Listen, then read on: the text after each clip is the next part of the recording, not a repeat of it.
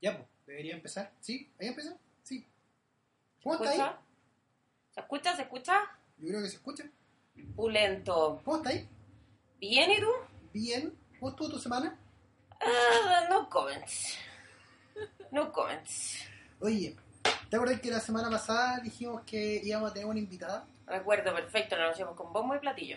Ya, lo que pasa es que nosotros durante mucho tiempo hemos, hemos hablado de nuestra invitada, Sí. pero no hemos dicho su nombre. No, siempre cuando, cuando en los podcasts anteriores nos hemos referido a tenemos una amiga que sigue la frase con alguna weá bacán como tenemos una amiga que en este minuto está en una van premier de no sé qué cuestión, es esta persona. Sí, y que de hecho, por ejemplo, eh, ella es periodista de verdad, no como Sí, nosotros, que no. jugamos a, hacer prensa. O sea, no, una cuestión como súper pedestre, bien, bien amateur, pasándose por la raja cualquier código de ética Sí. profesional. No, ella es de real thing. Y a mí lo que me pasa algo súper cuático en este podcast, que se lo dije la última vez que estuvimos, que así como conversando coloquialmente, que me voy a poner nervioso porque ustedes dos, el conocimiento brutal de cine me colapsa. Y como que yo no puedo chamullar. No, no, no, señoras y señores, que un minuto de tirarse al suelo no pesquen. Ella es eh, periodista, Bueno, ya sí, pues ya dijiste que era periodista. es eh, Amante de los gatos. amante de los gatos. Sí. Eh, ella es. Es más, Es entiendo, entiendo que le dicen kitten. Sí. es Kitten. Eh, es una persona, no sé si podría decir que es como muy importante ya así en el mundo, pero ella es una persona que tiene que es muy influyente. Es verdad. en redes sociales, Es en medios digitales. eh, es una persona que eh, tiene, Tiene más seguidores que Jesucristo. ¡Oh! Sacrilegio. que tiene Igual Jesús tenía 12, ¿cachai? Claro. ¿Cuántos, cuántos tenés tú? ¿Cuánta gente te sigue? Casi 14 años. Casi 14. que Háganse esa voz, perro. Eh, ¿Qué más podemos decir? Eh, Tiene dos rasgos súper distintivos. Los lentes y una boca roja pasión. y por otro lado eh, yo personalmente yo sé que tú también pero yo personalmente porque la conozco de siglos de los siglos amén eh, la re- respeto mucho su opinión Somos dos. Somos dos. creo que es una de las personas que más sabe entonces invitarla para nosotros es como Es como un terrible honor. Un Terrible terrible honor. Así que sin más preámbulos tenía hartos más pero como que se me van quedando porque es demasiado En el- a ver, yo sé que en este minuto está, está en proceso de, eh, de obtener un título de posgrado, eh, estudia mucho, Y la trajimos directamente desde las recién salida del avión, así pero calentita, calentita Espérate, para ¿sabes qué? ustedes. me encantaría tener una cámara porque nos trajo la Empire. Ah. Sí, como regalo. Y sabéis que como que viene diciendo, oye, te traje la Empire donde viene Deadpool. Y empezamos a abrirla y viene Transformers, Deadpool, Transformers, viene, viene, eh, La Mujer Maravilla, eh, viene Black- Civil War, viene, viene Black Panther, Black Panther. viene todo y es como, por favor, ¿cómo Yo creo que deberíamos esto? sacarle foto y subirlo al- a la página. Sí, así que sin más preámbulos y que se presente ella, bienvenida Montserrat. ¡Un aplauso! ¿Puedes- ¿Decimos tu arroba?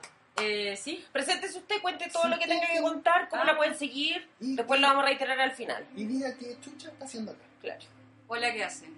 Hola, ¿qué haces? Eh, cuando yo estoy en un podcast empiezo a hablar así como, como raro. Por si acaso, así que no se asusten, porque en verdad ya no así, pero cuando estoy hablando en. en- Ya, pero si empecé a hablar muy yo voy a sacar el agua bendita. ¿ah? Y Puta esta la vez wea. que encima, ni el poder de Dios te obliga a que salgas.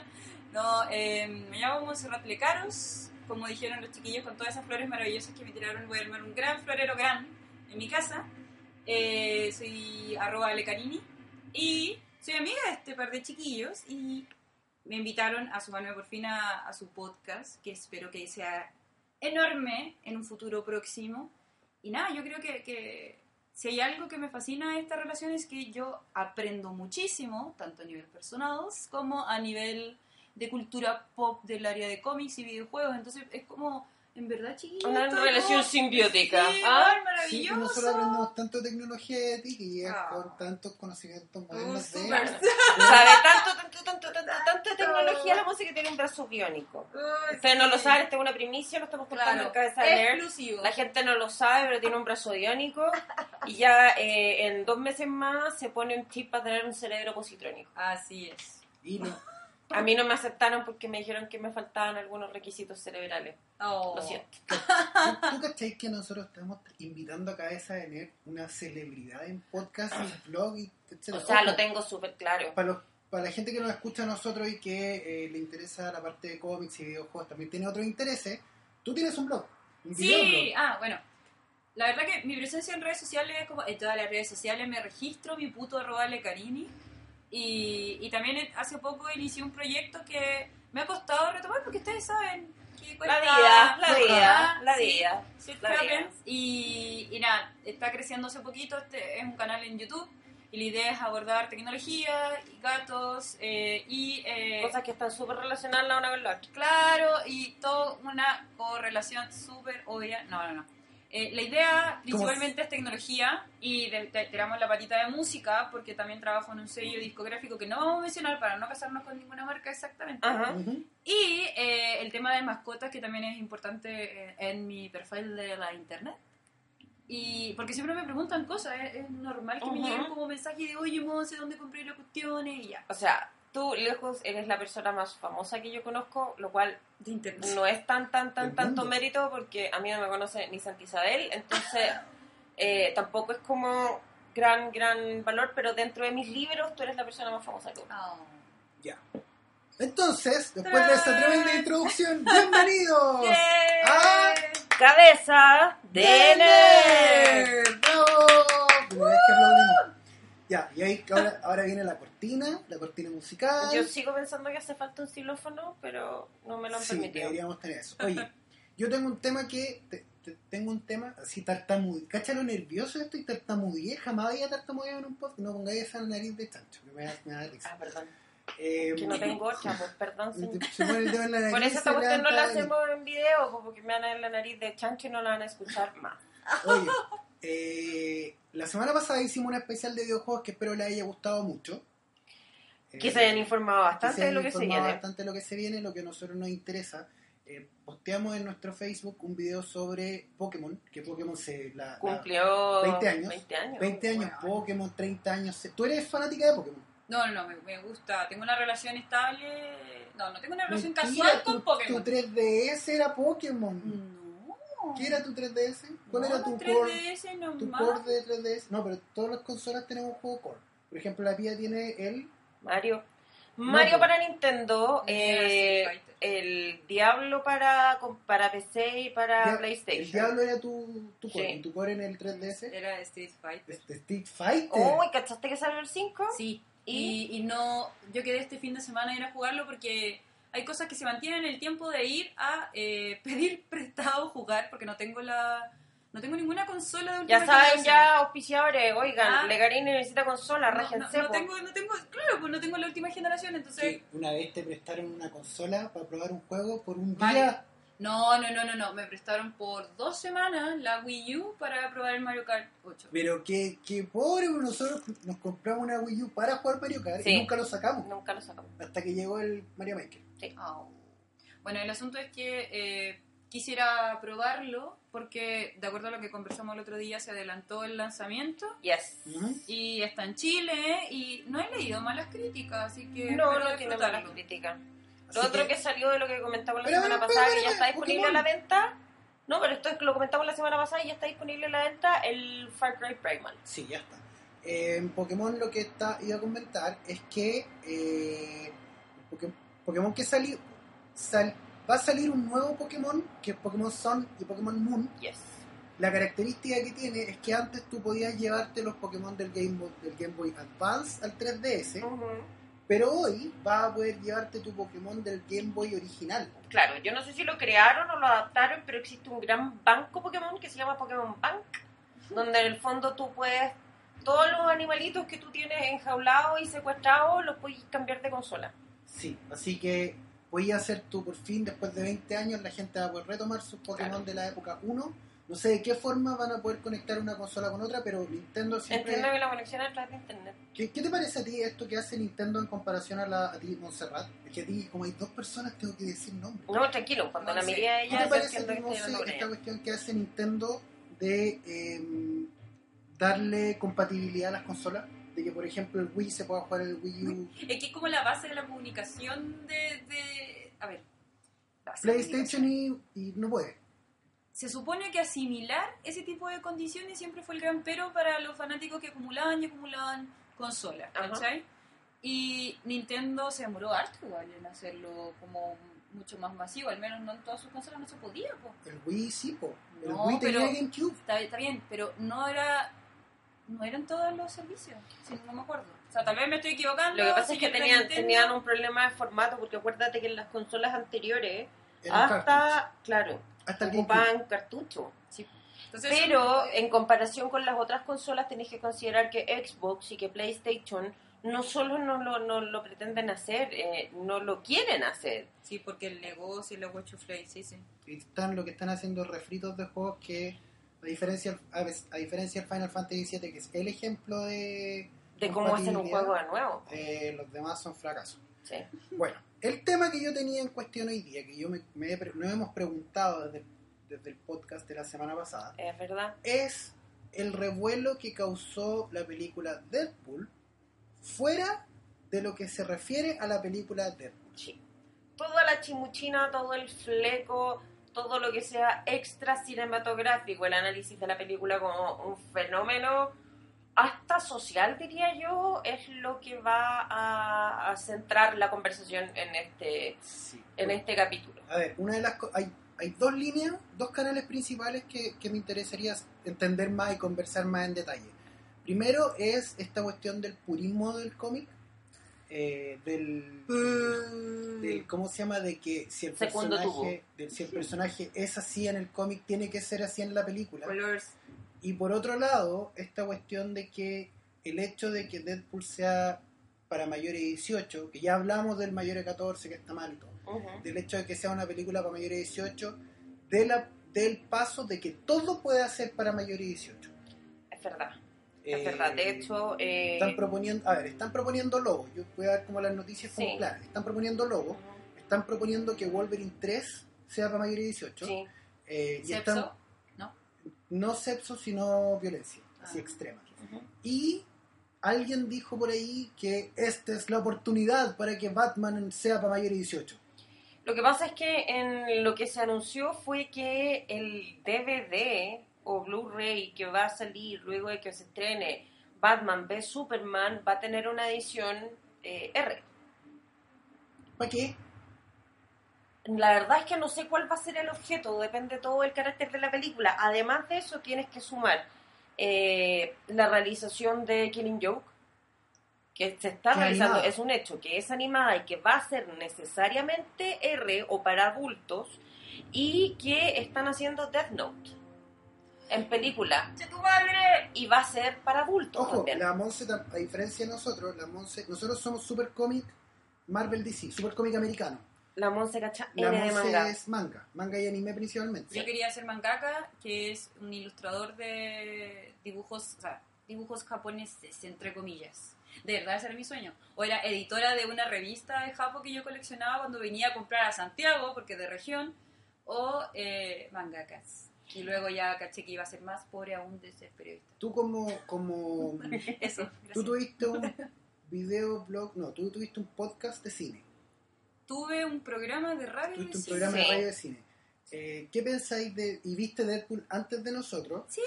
Y ojo, yo voy a contar algo a la Monse, a mí me retó, Sí. porque yo le, yo le, perdón. me- me ¿Se puede decir garabato? Sí, no, aquí es Di chucha limpia nomás, no di la- wea que hermoso. Eh, A me limpia. pichuleó porque yo el día antes de que fuera a ver Deadpool, yo le dije, te presto el cómic para que lo leáis y te cuento de Deadpool. Y me dijo, no, no quiero saber nada porque yo quiero sentarme virgen de Deadpool. De la oreja. Oh. Quiero salir virgen, quiero entrar al cine virgen de Deadpool y formarme una idea propia del personaje. A ti, ¿qué te pareció eh, como película, como evento cinematográfico Deadpool y cuáles son tus entrevistas, así como el micrófono? como-. Eh, ver, Justin, ¿cómo se siente después de haber chocado? eh, perdida. No, a ver. no, me duele. Hoy es como hoy día. siente? per- perdón, pero hoy día Canal 13, así como en, en las noticias, testigos, no vimos lo que pasó. ¡Qué notable! Notable. Ya, Me encanta Maravilloso. esa wea. Me encanta el periodismo. Oye, a ver, lo que pasa es que colgándome de una frase que tú dijiste al principio sobre la percepción de armar una película inspirado no en un personaje y todos los puristas que hay en torno a eso, eh, yo tengo dos visiones. Una es que evidentemente el fan quiere ver lo más cercano, o sea, quiere ver un personaje lo más cercano posible a la historia original. Ujú. Y no los culpamos, me pasa lo mismo, por ejemplo, cuando salió Sailor Moon Crystal, para mí ver el anime que se acercaba mucho más al manga, que yo también leí, eh, mm, igual me molestó porque recordaba más la serie que vimos originalmente en los 90, entonces ahí tú, tú tratáis de empatizar con la gente, qué sé yo, pero finalmente para mí creo que lo más importante es que es una producción, sin largo- un largometraje, y, y eso tenéis que empezar a criticarlo desde esa base, no de la inspiración, ¿cachai? Porque la mayoría de las personas del mundo no tienen ni idea de cómics. Pero ponte tú, te voy a poner un ejemplo. Te voy a sacar del mundo de los cómics. Porque, Dragon Ball Z la película. Concha su pero no, no, no, sacándote, incluso yéndome Ya, ir, yéndome a un análisis súper elevado, una película de estas nominadas al Oscar súper elevada. ¿Tú viste la película Duda? ¿Tau? Sí. Ya. ¿Tú cachai que esa película está adaptada de una obra de teatro? No sabía. Ya. Yo encontré que la adaptación fue como la reverenda bola. ¿Ya? ¿Cachai? Y cachai que de fondo te suena a Batman así. Sí, como- pues, estoy diciendo. Esa película nominada al Oscar me pareció como las reverendas bolas. Y tengo la música de Batman detrás. Entonces, en el fondo, lo que pasa es que, ah, ¿cuál es mi punto con ese comentario? El punto es que cuando tú estás haciendo una película, generalmente entiendo, eh, por una cuestión de lógica, ni siquiera por conocimiento, que tenéis dos grandes variedades de películas que vaya a ser. Una que es un guion original Mm. y otra que es un guion adaptado que saca inspiración de otra cosa, ¿cierto? En un guion original no tenéis las pajas mentales que nos vamos a dar ahora. No. Pero con una adaptación hay ciertos elementos que creo yo que no se pueden obviar al minuto de traspasar la inspiración a la película. Sin perjuicio, eso no significa que tenga que ser al callo, que tenga que ser una cuestión calcada, sin perjuicio de que han habido intentos de tratar de hacer una cuestión igual a su fuente de inspiración, como es el caso famosísimo de Watchmen, con súper buenos resultados. Qué No, muy más buena. Es Perdón. que no, Watchmen no tiene buenos resultados. Bueno, No, no, no, con súper buenos resultados, en no el en términos de Es que taquilla, ese, sino es que... es el problema. No, no, no No, estoy hablando no, en términos de taquilla. de película como... Estoy hablando de producto. súper buenos resultados como el producto que sale, no, Claro. como, no, no estoy hablando de la taquilla. No, no el éxito, sino como Eh, el éxito de la película. Y también tení eh, buenos resultados en términos de cosas entretenidas para ver, como, y yo sé que va a ser controversial lo que voy a decir, como lo que hicieron con Scott Pilgrim, que toma ciertos elementos del cómic. Que es una, una adaptación que, que no, no es 100% fiel al cómic, pero que aún así logra entregarte una cuestión entretenida. ¿A ti te gustó? La película sí, A mí me gustó la película y me gustó el cómic. pero tú cachando que son cosas distintas. Sí, pues, pero ¿sabéis que No me molestó.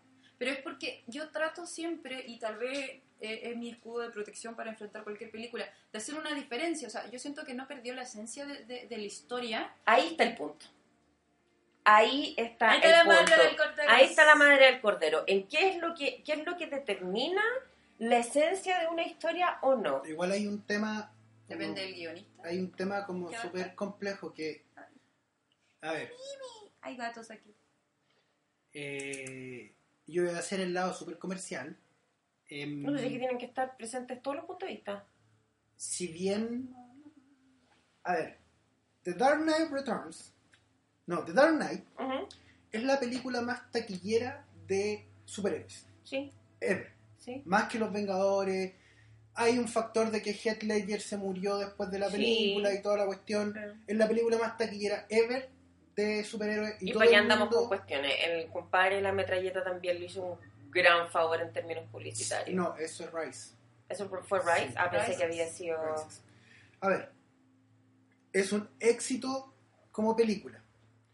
¿Cuál es el problema? Con que creo que es la quinta película más vista en la historia, con mayores ganancias en la historia. ¿Cuál es el problema?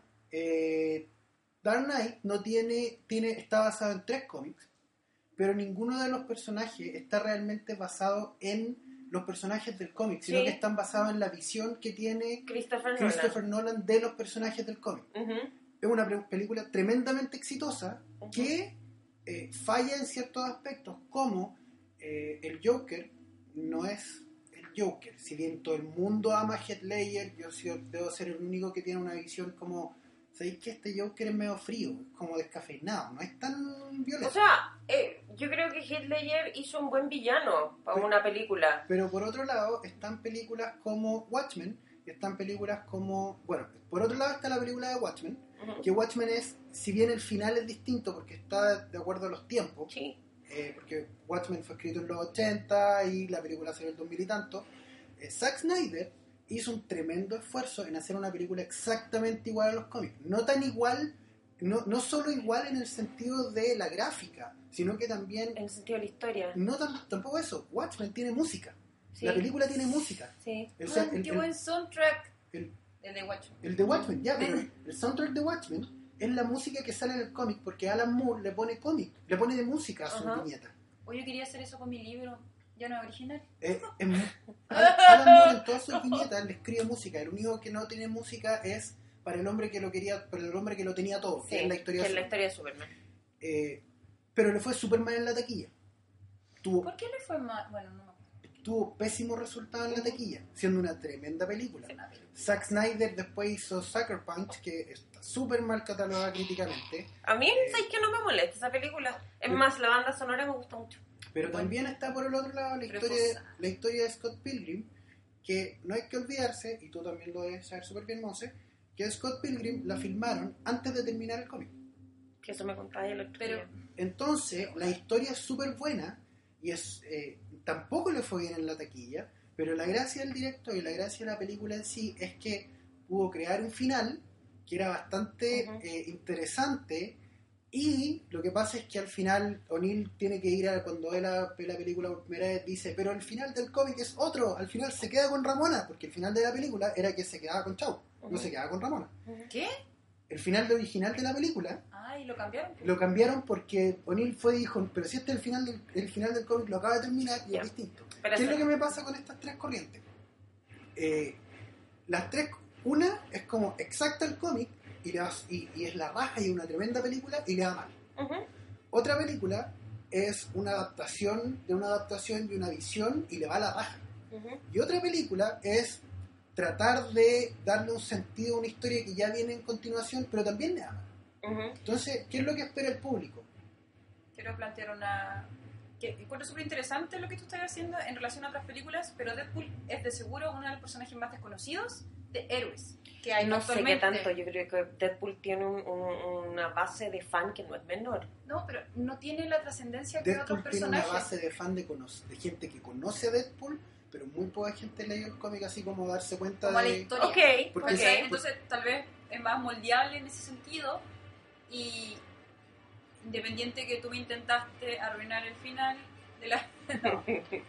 Eh, no sé, creo que ese tal vez es uno de los escudos que puede enfrentar la película si es que alguien le quiere criticar que no se parece al cómic. ¿Cachai? Ahora, ¿tú leíste el cómic? ¿Cuál? ¿El de, ¿El de Deadpool? No el cómic porque la película no está basada en un No, no, cómic, es una original. tiene, ya, y, y el desarrollo del personaje se parece. El personaje es... eh, Ryan Reynolds lo que hace es imitar los diálogos que aparecen en el cómic, Sí. en distintos cómics, Sí, en claro. distintas historias, en distintas novelas, pero lo que hace es directamente imitar los diálogos, lo cual le hace súper bien. Pero el miedo que le da a cualquier estudio cinematográfico que se manda 200 millones a una película es decir, pero Watchmen, que nos Sí. costó 150 y ganamos 30. Lo que pasa es que no nos podemos olvidar que respecto a Deadpool ese factor no existía, porque en Deadpool gastaron Nada. nada. Es que ¿sabéis cuál es el problema? Que Y eso les permitió mayor libertad en términos de realización. Sí, pero en el, en el sentido de hay que ver Deadpool. Yo creo que mucha gente está viendo Deadpool como la constante porque está aquí, pero Sí. Deadpool es una raya en el agua. ¿Qué era hacer? ¿Qué era Hizo. Hizo. Hizo. Segunda vez, Segunda vez que hace ahí. Eh, nuestro gato acaba de hacer pipí en el donde no le corresponde. donde le corresponde. ¿Y tiene coquitos? Sí, Sí, pues se lo sacamos Ah, la próxima semana. Si cuando empiezan con esa tontera es porque hay que castrarlos, pero bueno. Ya. Gracias, Barry, te queremos. Gracias, Barry Allen. Eres lo máximo. ¿Y no lo quisieron sacar para interrumpirlo? Eh, No, le iba a hacer igual. No, porque que sacáis si vuelve, po. ¿Tú que estaba en la mitad del podcast? Estamos contando cómo el gato se meó, fantástico. Ustedes saben, esto es ah, gente loca, sí, gente linda que cuenta Gente los linda. peos, ¿cachai? Bacán. ¿Sabéis qué me pasa? Que quieren hacer Wolverine Rated R. Y, y la raja y todos los fanáticos del cómic y los super puristas y oh, la cuestión, súper felices. Pero ¿sabéis cuánta gente compra, compra Wolverine al mes? 10.000. ¿Sabéis cuál es el problema que tengo con Wolverine y con esa aspiración? Con esa aspiración de querer hacer Wolverine Rated R.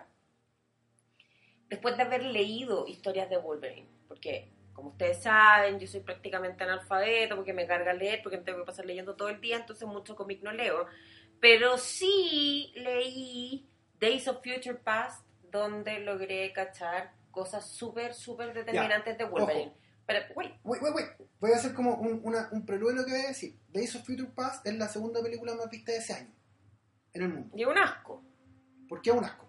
Porque la película, lo que pasa es que después de tener un conocimiento mediano, ni siquiera profundo, el conocimiento mediano que te da haber leído la historia de Days of Future Past, tú te das cuenta, y, de- y teniendo un conocimiento mediano de eh, ciertos elementos del universo Marvel, tú cachai que la película no tiene ni un sentido.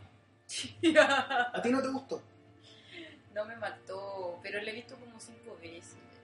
Si la película es entretenida, pero la película no tiene ni un sentido. La gente que conoce Marvel sabe que Quicksilver es hijo de Magneto, entonces esta introducción de Quicksilver con Magneto no tenía ni un puto sentido. Yo no encontré nada y una de las escenas más divertidas. Que mira, yo traté, yo sabía que no se iba a parecer a la historia.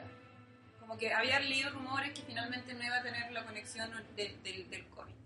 Y dije, ya, voy a ver esta weá, voy a ver cómo me enfrento a esta situación, porque de verdad yo vi la serie animada, vi todas las putas películas de cuando eran como el foro, cuando evolucionaron, y toda First Class la tengo en el computador, ya. Yo tengo una relación estable con X-Men. Ujú, Pero también sabía que no me tenía que hacer mu- muchas expectativas. ujú. Pasó que igual me las hice.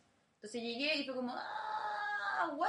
Ya, Yo recuerdo haber salido del cine puteando. Cuando toda la gente salía súper feliz, yo salí puteando. Puta. Esa vieja de mierda que va al cine y que no le gusta la película, esa fuera yo. Es que eso es lo que pasa y lo que... A, a ver, Es que no sé. Espérate, pues que no terminé el punto de Wolverine y el Rated R. Retomo. Después de haber leído ciertas cosas de Wolverine, me he dado cuenta que, primero, la forma en que Hugh Jackman lo interpreta, si bien ha sido muy aceptada por el público que va al cine, no tiene nada que ver con el Wolverine de los cómics. porque la gente ya no conoce al Wolverine de los cómics. Es el punto. Ojo que los cómics ya nos venden un millón por semana. No, O sea, No, ni siquiera en total, ni siquiera la suma de todos los cómics que salen por semana venden un millón. Pero ponte tú, Wolverine, lo que creo que en algún minuto lo comentamos, Wolverine y... eh, ¿Cómo se llama este loco? El... El que tiene... El, el azulito, que, Eh, el Nightcrawler, Bestia. No, Nightcrawler. y el Nightcrawler son súper juntas, son amigas y amigas, así de hueveo, de loco, vamos a tomarnos una chela. Y en la película cuando salen juntos, que creo que es la 2, X-Men 2, con cueva se miraron y cuando se miraron se miraron feo. Entonces, esa imagen que de Hugh Jackman haciendo de Wolverine, que es un con malas pulgas, que es pesado, que no sé qué, pero que en el fondo tiene buen corazón, como los yogur americanos, no es así. Que ¿sabéis cuál es el problema de el problema del no es un problema. La audiencia del cine, la audiencia que va a ver películas al cine de superhéroes es una audiencia que está buscando entretención y no en su totalidad han leído el cómic. De hecho, ni siquiera en su mayoría han leído el cómic. Ya, si en su mayoría no han leído un cómic, se darán cuenta que lo que están viendo es una buena o mala adaptación del cómic. No, No, se van a no. dar cuenta, po. Que de hecho exactamente lo mismo. es Pero es que por eso, a y ahí yo me agarro del público que no ha leído los cómics porque yo no leí los cómics. Y trato de analizar la wea como una estructura de guion, como una, una cinta si me conmueve o no me conmueve, si le creo o no le creo, de cosas súper básicas que tiene que tener una película. Ujú. ¿Cachai? Entonces ahí yo me voy en la volada de, de crítico de los Oscar y la wea. Ya. Entonces, me enfrento a esta situación de las películas de superhéroes Y, eh, ¿cuál? Future, ¿cómo era el...? Days Days of of Future Future Past. Past. Gracias, señores. Eh, no me, me, me- Tuvo momentos divertidos, pero no era una buena película. ¿Cachai? En, en estructura, era como una mazamorra de un montón de eventos y personajes importantes que la gente ya quería en películas anteriores, pero Ujú. no era. eh, no había una estructura de guion decente, eh, no había una correlación con los hechos, como que pusieron un montón más, de cosas El en nudo una caja. dramático de la película se nos farrearon. Ojo que hay que pensar que Days of Future Past es un reset. Es Sí, olvidarse, es cómo hacemos la historia de nuevo. cómo no, no es cómo hacemos la historia de nuevo, es cómo, manten, cómo Brian Singer mantiene sus dos primeras películas y elimina eh, la tercera, ¿cómo se llama? De Last Stand. Last Stand. ¿Cómo, ¿Cómo hacemos para eliminar de Last Stand? me gustó. A mí también me gusta Last Stand, A mí no. ¿cachai? ¿Y sabéis por qué me gusta Last Stand? Porque Last Stand es una película que trató de ser súper fiel al cómic, pero el que destruyó la fidelidad al cómic es Brian Singer. Sí, Porque Brian Singer mezcló toda la historia en la primera por eso no me gusta. Y la tercera, el director trata de hacer lo imposible por empezar a juntar una película no con resulta. y no le resulta. Pero mi duda es, ustedes como personas que consumen cine, consumen eh, cómic, ¿ustedes quieren una buena película es la que se parece más al cómic o a la idea original? ¿O una buena película que en estructura te conmueva, te hace reír, te hace sentir cosas? A mí personalmente, a ver, yo que como que la voz del conocimiento, eh, a mí no me interesa que la historia sea nueva. A mí no me interesa que la historia sea novedosa. Encontraría la raja una historia nueva. Porque tenemos 75 años de Batman, 76 años de Batman, y eh, en esos 76 años de Batman, Batman siempre se ha, se ha reinventado 400 veces. Sí, es verdad. Entonces a Superman lo han matado eh, ya dos veces Ujú. y Superman ha vuelto a ir y la historia se han reboteado un montón de veces y Sí. eso no es problema. Que la historia sea buena me interesa. Sí. Eh, no, no me interesa, que sea diferente. ¿Qué me interesa? Que los personajes se mantengan fieles a su, a su realidad. Ahí está el punto. Yo creo que la gracia de Deadpool no es el garabato, no es el humor simplista, no es la violencia. La gracia de Deadpool es, con- es que crearon una historia nueva conservando el personaje original. Ahí su- está precisamente el punto. A mí, lo que me interesa, a mí me da lo mismo si se parece en un 100, en un 80, en un 50% a la historia. Lo que me interesa es que se mantengan rasgos que son esenciales. Ujú. Que el mito de Batman se mantenga. Exacto. Que, que por ejemplo, y por eso, por eso con ciertos detalles que, que salen del mito, que salen del- de, la esencia del personaje, queda la cagá. Como por ejemplo, Superman cuando Superman mató a Zod. O por ejemplo, cuando salió un tráiler de Batman v Superman donde salía Alfred echando una chucha. A la gente le molestó porque no es eso. Y ojo que en los cómics, en la, en la película de Batman, eh, Batman, hay escenas de Batman donde claramente hay gente que debe caer herida. Por ejemplo, la escena del túnel, Sí, donde todos los autos explotan. sí. eh, Ahí se murieron hueones.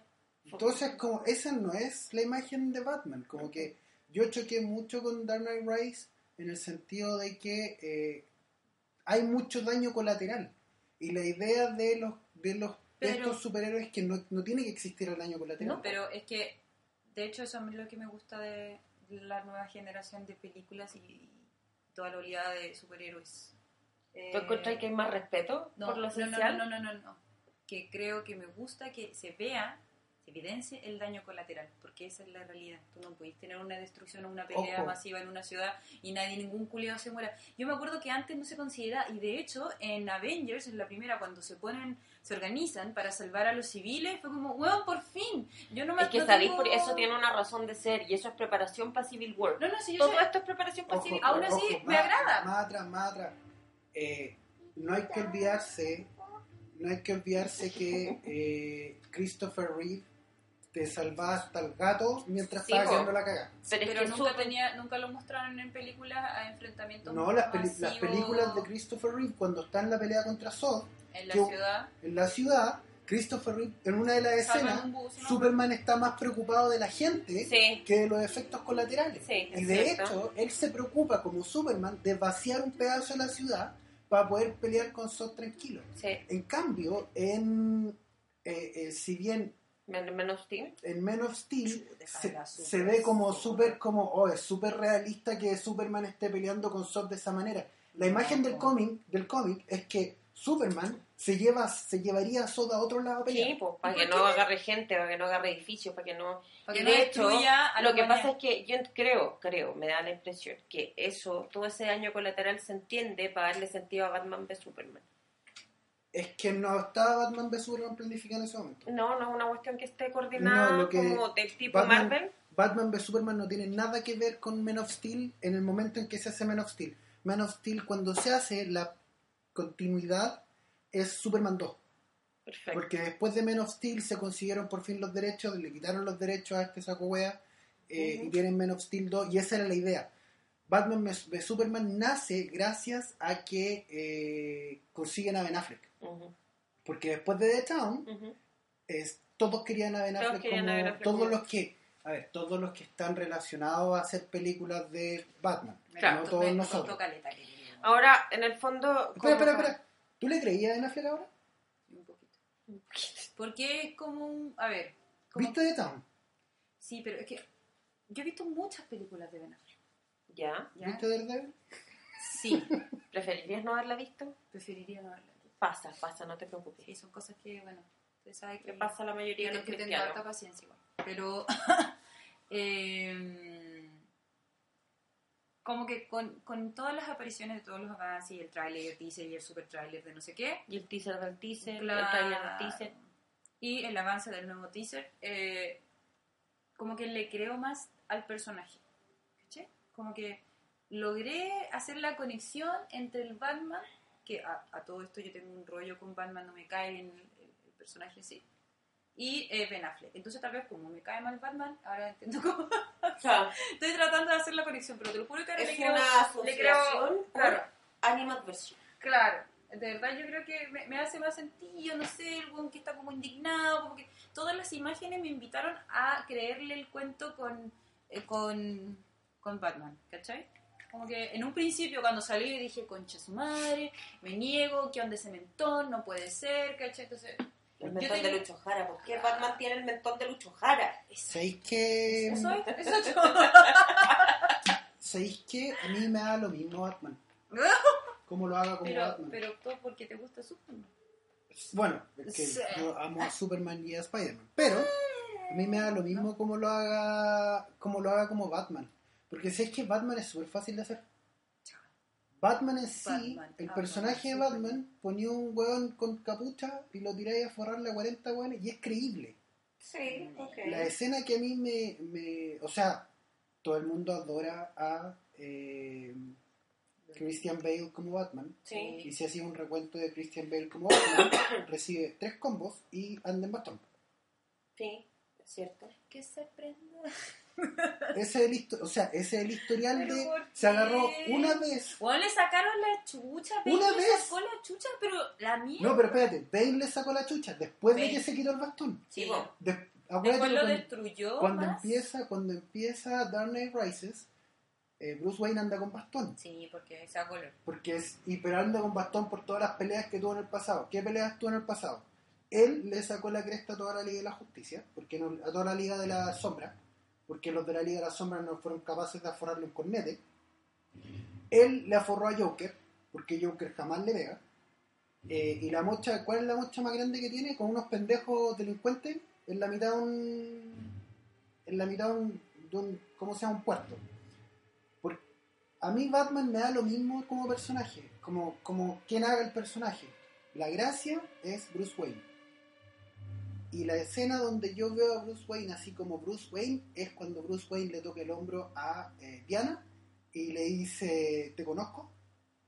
Y es ese Bruce Wayne como, como entre jote y, y como serio, o el Bruce Wayne que está como mirando los edificios con, como con impotencia de que está la quedando la cagada. Sí, igual me gusta esa, esa escena. Está muy Yo, le, yo creo en el personaje de Bruce Wayne más que en el de Batman. La verdad que con esa diferencia que acabas de hacer, yo quería decir Bruce Wayne. Bruce Wayne. Es que, mira, yo he visto todas las cagadas de películas de Batman, de verdad. A mí no me molesta lo que hizo. Se olvidó cómo se llama el director. Christopher Nolan. No, no, Nolan. no, no. no. Joel Tim. Burton. Tim. Burton. A mí no me gustó, no me molestó lo de Tim Burton. Es que lo de Tim Burton es bueno. Ah, gracias. Qué bueno, es que hay gente que no le gusta. Tim Tengo Burton de es todo en la viña. Es una que, a, ver, a ver, si vemos, Tim- si vemos las películas de Tim Burton hoy día y las comparamos con el cómic de hoy día, las películas de Tim Burton son súper naif. Y uno ahí dice, oye, pero es como súper pobre que el Joker sea así como un guatón tirando globos. Pero si vemos el Joker de los años 80 y lo comparamos con el de Jack Nicholson, es súper a la pata. Si vemos al Batman de Tim Burton comparado con el Batman que existía en los 80, es súper a la pata. Es muy cercano al Batman de, ¿cómo se llama el que leíste tú? De Killing Joke De Killing Joke. es muy de Killing Joke, que es un Batman muy bueno No, y muy sano. que en el fondo hay que reconocerle a Tim Burton que Tim Burton respetó la estética de los escenarios. En el fondo, o sea, esa cuestión de, de- de generar ambientes oscuros, generar una iluminación, es una cuestión que se agradece. No así, ponte tú, lo que hizo Schumacher, ¿cachai? Donde tenías a Batman con, con una tarjeta de crédito de Batman, esa es una wea muy rara, weón. Se Esa veía es una borrosa, Esa weá. es una weá muy rara, weón. Ojo, Joel Schumacher estaba contratado para hacer otra Batman más. Que le mandaron la bata en la raja. Lo que no, lo que, lo que es triste para nosotros, porque después de la, de la tercera película de Joel Schumacher de Batman, se venía la película de la Liga de la Justicia de Miller, del de Mad Max. Perfecto. Él iba a hacer la Liga de la Justicia antes que pasara que quedara la cagada. El problema es Es que, que Batman, Batman y Robin malo. dejó la cagarla en, en la- en el mundo de los superhéroes en general. Sí. ¿Qué onda ese traje? Pero piensa, o sea, en el fondo tenía, pero tenía trajes con pezones. Ah, Alicia Silverstone a entrando Bat- con vaselina. A Batgirl, que era la sobrina de Alfred. De ni un sentido. No tiene ni, ni un sentido. Tenía a... eh, Pero me gustaba que ella fuera. Me caía bien. pero pero conéctala con el comisionado Gordon de alguna forma, weón, no con Alfred, sino una weá rarísima. Tenía a eh, personajes a los que no lograron sacarle el jugo y, y, o sea, tenía ahí a un Harvey Dent muy, muy, muy raro. Un- Una caricatura. Una con- caricatura de Harvey Dent. Con Tommy Lee Jones. Sí, Uno de los peores papeles de Tommy Lee sí. Un Jim Carrey súper mal utilizado. Es que lo que pasa es que, Pero ¿sabéis Culiao de mente. No, sí, pero, pero, Jim Carrey le podrían, como el acertijo, le podrían haber sacado partido, pero. Lo que pasa es que sabéis que yo creo que en ese sentido Jim Carrey, el acertijo de Jim Carrey se le fue de las manos. Jim Carrey, cuando hace personajes como medios loquillos, ¿cachai? Como tipo Ace Ventura, se hiperventila, Sí, se va la chucha. ¿cachai? Y el weón como que lo dejaron y dijeron, ah, el acertijo es un buen desquiciado, dejémoslo. Y era un acertijo hiperventilado, pero hiperventilado. Era un weón que era como Ah, con risotada a cada rato, que siempre tenía que tener como un punchline. Era muy rarísimo. Una se ponía el traje, Una se ponía a gritar. participación como súper rara de, de. ¿Cómo se llama esta mina? La. la de Ay. Poison Ivy. ¿Poison? no, no, no. De Uma Sí, Thurman. no, una mina que salió dos Ah, segundos. eh, Drew Barrymore. Drew Barrymore como el Oh, ángel. ridiculizándola. O sea, pero mal, qué mal, mal. Unos colores neones que no se explicaban. No se explicaban para nada. Eh, ese yo todavía me acuerdo de ese baile del gorila de Uma, Uma Thurman. ¿Les acuerdan que llegó como con un traje de gorila? Espérate que eh, para reconstruir a Bane tuvo que hacerlo uno de los mejores actores que tenemos en este momento. Sí, porque Tom Hardy, o sea, Bane reducido a su mínima expresión a un weón que, que hablaba, lo único que decía era Bane Y aún así, el, y que se apretaba un botón. aún así el Bane de Tom Hardy deja harto que desear en comparación al Bane del cómic. Es- Sí. Es muy poco en comparación del cómic. Sí, pero pers- mucho mejor que esa hueva. Sí, pero el personaje del cómic, la característica de Bane, What? No es su fuerza. No, pues si Bane es más inteligente que la chucha. ¿En serio? Sí, Pero sí, la- en, en Nightfall, Bane descubre que Bruce Wayne es Batman. Entonces, cuando descubre que Bruce Wayne es Batman, ¿Por qué lo presentan como un, Un buen de fuerza bruta no, cachaca? es que, me elude. que lo La que- respuesta me lo elude. que hace Bane, lo que hace Bane es liberar a todos los presos de Arkham, a todos, y ir a mirar a Batman mientras pelea y mete preso a cada uno de los hueones, Para estudiarlo. para estudiarlo. Y después que lo estudia y Batman está hecho concha y ya no puede, en un momento en que, en un momento en que- impresionante, que llega Bruce Wayne con barba a la casa, hecho mierda, destruido después de, después de Chopico. Batman estuvo prácticamente dos semanas metiendo a todos los presos de Arkham en la cárcel de nuevo, Sí. en una nueva cárcel. Sin mediar ducha, cabrón. Está mal.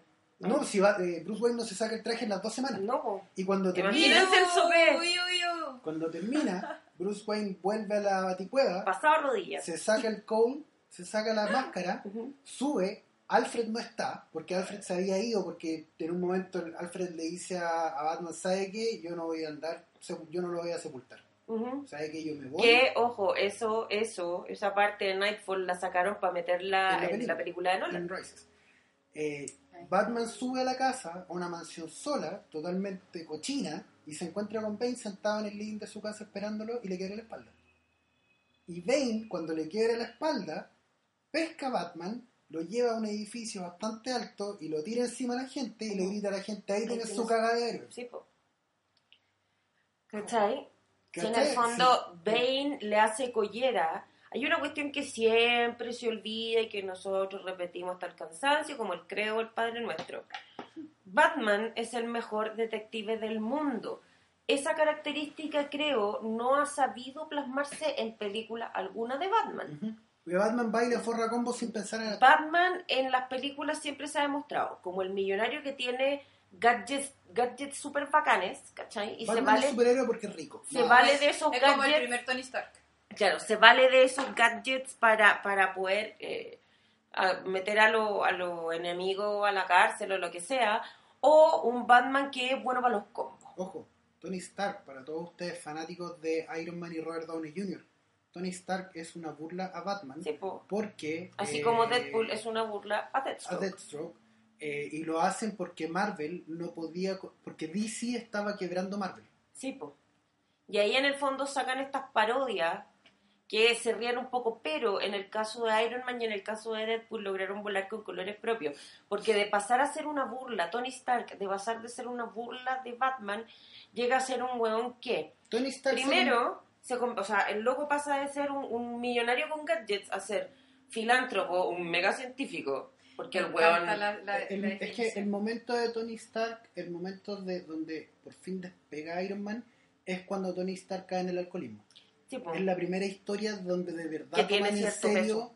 donde de verdad toman en serio los personajes Marvel y es la primera historia donde dicen chucha Marvel de verdad es una historia interesante porque Sí. tocan, el- en los, tocan en los años 80 70, en los 70 80 tocan un, un superhéroe alcohólico Claro. y que quedó tan la cagada como hoy día de decir oye ¿cómo que Mr. Terrific es gay y toda la weá? Sí.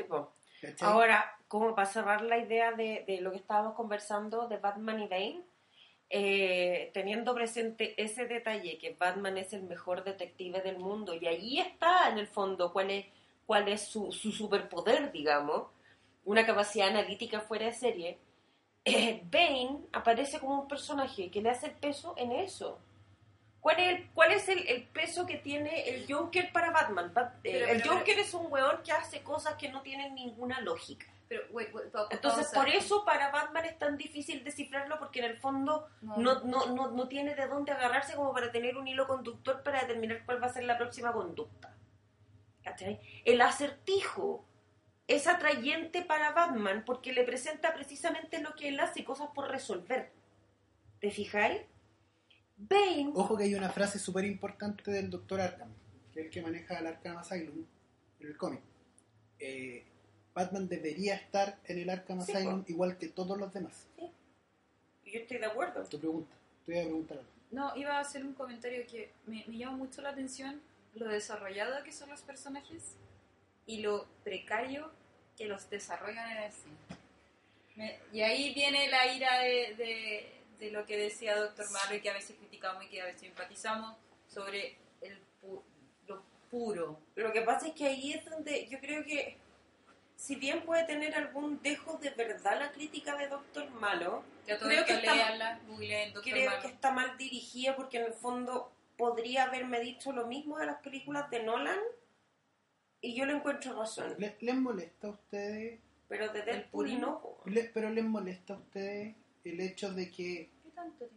eh, ese tema de que ahora que, ahora que las películas son famosas, o sea, ahora que están en el cine les importan los superhéroes. Pero ya antes, ah, antes cuando éramos poquitos y nos teníamos... ¿Les, les molesta eso como no le estoy? ¿Qué cosa? Que como que, Que menos- piensa así. que menosprecien al que le gusta la película porque, puta, porque Batman es chorro en la película. Sí. Christian- ¿Te molesta? A mí sí. Sí, pero sácate que hay leído cómico, o sea, ponlo como... A mí me molesta. ¿Y a ti? Yo pienso, o sea, sí me molesta, pero quiero como llegar a la frase, es como que tanta weá. Como yo hago lo que quiero, yo veo lo que quiero, yo la libertad. A mí me molesta porque lo encuentro un contrasentido tremendo. ¿Contrasentido en qué sentido? Si a mí me gusta algo, yo quiero mostrárselo al mundo. Quiero que todos. Entonces, que salga gente que diga, oye, ahora te gustan los superhéroes porque están de moda. ¿Qué te importa? Si tú eres un real fan de los superhéroes y de los cómics y de lo que sea, lo eras antes, lo vas a hacer ahora y lo vas a hacer después. Si hay gente que se está acercando ahora, fantástico. Y si hay gente que se está acercando ahora, un porcentaje se mantiene como un fan perenne, fantástico. Fantástico porque mientras más haya, mejor nos llegan más ¿Y, recursos. y qué les pasa, y qué les pasa con, con esta como... Claro, como ahora Marvel está haciendo, DC va a empezar a hacer su wea. Encuentro que es una pésima política plantearla así. Pero Así como algo malo. el otro día estaba viendo, se estrenó Legends of Tomorrow, que Sí. va de menos a más. Sí, Eh, y vi que Warner ha puesto publicidad por todos lados de Legends of Sí, Tomorrow. de porque es hecho, choro. loco, párense en la esquina, al lado de las maraquitas que se paran ahí, en eh, Providencia, justo en la esquina de Providencia con Suecia, hay un tremendo cartel. Y el otro día vi el, vi el aviso De hecho, de están Facebook. dando trailers en el cine también. De la, de Y la, vi el, vi el aviso de Facebook de Warner, que yo creo que lo hacen con mucho cariño porque quieren ganar plata, eh, diciendo Legends of Tomorrow se estrena en Warner y todo, eh, y un montón de la mayoría de la gente así como, ah, claro, pues porque DC ahora, porque le fue bien a los Vengadores y toda la weá, lo están haciendo, pero son una mierda. Es una reverenda tontera, po. Es una que reverenda Esta tontera. pelea Marvel-DC, ¿vale la pena hoy día? Creo que Qué no. paja, qué paja, no. Yo creo que, que hay que agradecer eh, que el foco debe ser disfrutemos que existe una producción masiva de, de productos de superhéroes y deje corte el güey. Yo encuentro que la gente purista es súper flight, que me perdone. Doctor Malo yo lo encuentro admirable en un montón de sentidos, pero me molestó su crítica porque es como, weón, ¿qué te importa quién va a ver la película? Te preocúpate por la película, ¿cachai? O sea, y desde, desde la perspectiva que está desde el punto que estás analizando tú recién, o sea, mientras mejor le vaya a un producto, venga de DC, de Marvel, de Dark Horse, de Vértigo, de donde sea, los demás se van a ir impulsando para generar más O productos. sea, nos. Por lo tanto, vamos a tener mayor variedad y nos beneficia a todos. Qué huevada criticar lo que hace DC porque te gusta Marvel o criticarle a Marvel porque te gusta DC. Ah, Yo creo que a, a mí me parece que, ¿cómo se llama? Eh, como que a todo el mundo le gusta participar de un bando. A todo el mundo le gusta Team ser de algo. un lado. Y todo el gusto, a todo el mundo le gusta ser team algo. Y es como, oye, ¿sabéis qué? A mí, personalmente a mí, me gusta Superman. Y Superman es mi superhéroe favorito. Ujú, Y en segundo lugar está Spider-Man. Y Spider-Man es de la competencia, pero me importa un comino. ujú. Porque yo sé que si a Superman le va bien, a Spider-Man le va bien al mismo tiempo. Porque Sí, claro. venden más y les va mejor. Y hay más películas de Spider-Man. O sea, para los efectos, si nosotros queremos esperar ver todo el, el desarrollo del universo cinemático de Marvel y todo el desarrollo de lo que pretende hacer DC, es necesario que las películas que vaya sacando cada uno de ellos les vaya bien. Porque basta con que a dos películas seguidas les vaya mal y tren se nos va a caer. ¿Sabéis lo que me pasa? Que de repente la gente va y dice como... Oye, ¿viste que Marvel es mejor? Porque Deadpool es a toda raja. Oye, Deadpool no es Disney. ¿No? Deadpool es Fox. ¿Sí? Deadpool no es de los Vengadores. Y en el Y fondo... nunca va a estar en los Vengadores. lo que hay que hacer es, es enfocar los esfuerzos en que más gente, porque hay que reconocer que los productos buenos han salido de gente que tiene cariño y respeto por los cómics. O sea, el- entiendo que todo lo que ha salido en términos de series, en la tele, del universo Berlanti, está todo compuesto por gente que le tiene mucho cariño y le Ojo, tiene mucho Hay respeto a los algo súper interesante del universo de Berlanti. Eh, para ti, Monse, que sabes, no sé si sabes, el universo de Berlanti son las series compuestas por Arrow, Flash, eh, Legends of Tomorrow y Supergirl. eh, Berlanti es uno de los guionistas de Linterna Verde, de Fracaso. Sí. Y él se ha Se está redimiendo, pero a cagar. Eh, Ya, güey, pero pausa. ¿A ustedes les gusta... Eh... Ay. Supergirl, No, no, no. Arrow. Flash, No. Flash Legends es of mi serie Tomorrow. favorita. Le- Legends of Tomorrow. Sí. ¿Les gusta? Sí. ¿Por qué? Eh, Legends of Tomorrow es lo que es el, eh, el espacio que viene a llenar los Guardianes de la Galaxia, no los Vengadores, los Guardianes de la Galaxia en el cielo. Es un grupo de hueones que son nada y que les creáis una historia para que este grupo de hueones eh, salven al mundo. No creo que está tan forzada. ¿Sabéis qué? Lo que pasa es que se ve cierto, cierto elemento forzado Los que no tienen historia. Porque, No claro, porque no tienen historia, pero ¿sabéis qué es lo otro interesante de Legends of Tomorrow? Legends of Tomorrow va a ser, y ya está haciendo porque ya empezó, es una ventana a cómo aquí pasa en el futuro con los personajes que a ti te gustan, con Arrow, con Flash. Ya mostraron en el último capítulo, eh, o y ya, ya está, eh, no estoy spoileando porque está en todas las redes sociales, Hoy no lo he visto. eh, Ah, no. imágenes de Oliver Queen viejo. Ya salió. Oh. Y ver a Oliver Queen viejo Es verlo en Dark Knight Returns. es verlo en Dark Knight Returns y es una delicia. Es una delicia. Y eso te lo permite ojo. Legends of Tomorrow. Ojo que ¿Cachai? Legends of Tomorrow te permite hacer cosas, le va a permitir a la televisión hacer cosas que hasta hoy día no se habían hecho. Porque todos hacen Supergirl, Flash, Batman, eh, ¿cómo se llama? Green Lantern, y Pero todo personaje esto. más icónico. Pero llegar y decir, ¿sabéis qué? Vamos a crear algo nuevo.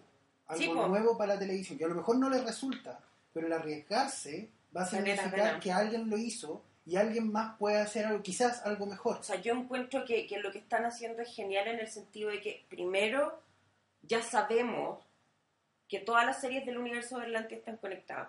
Primero, en esta conexión súper estrecha que tienen Flash con Arrow. Y segundo, ahora que se van a mezclar, eh, se va a mezclar Flash con Supergirl. No se des- ya empezaron, están los comentarios, los mismos comentarios que se hacían al principio cuando se rumoreaba el crossover entre Flash y Supergirl, se están haciendo ahora ya respecto a Supergirl y a Arrow. Por lo tanto, no va a ser raro que en un futuro próximo, o no tan próximo, a lo mejor en una siguiente temporada, veamos un crossover entre Supergirl hay- y Arrow. todavía no está confirmada la segunda temporada de Supergirl. Pero, eh, y lo que, lo que te permite, lo que te va a permitir, eh, y que te está permitiendo ahora Legends of Tomorrow, es agarrar a estos personajes, que entiendo que en los focus group les había, les había ido súper bien, porque eh, todo el mundo como que encuentra que eh, Capitán Atom es lo más tierno que hay, y Sí. entiendo que en focus group les fue excelente. Eh, no sabían qué hacer con White Canary. Em, Con los de Prison Break. o sea, el tipo que hace Captain Code a mí me encanta. Me encanta, encuentro que lo hace estupendo.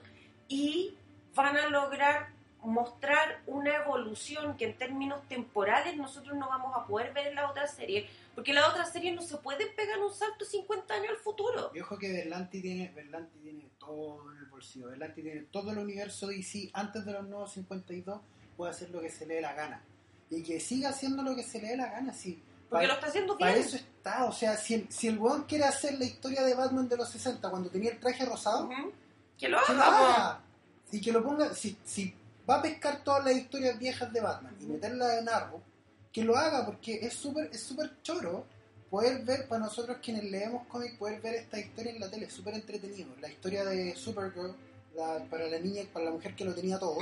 Es una historia que a mí, que a mí me encantó la- el cómic de Alan Moore. Yo lo encontré increíble, encontré que era un homenaje.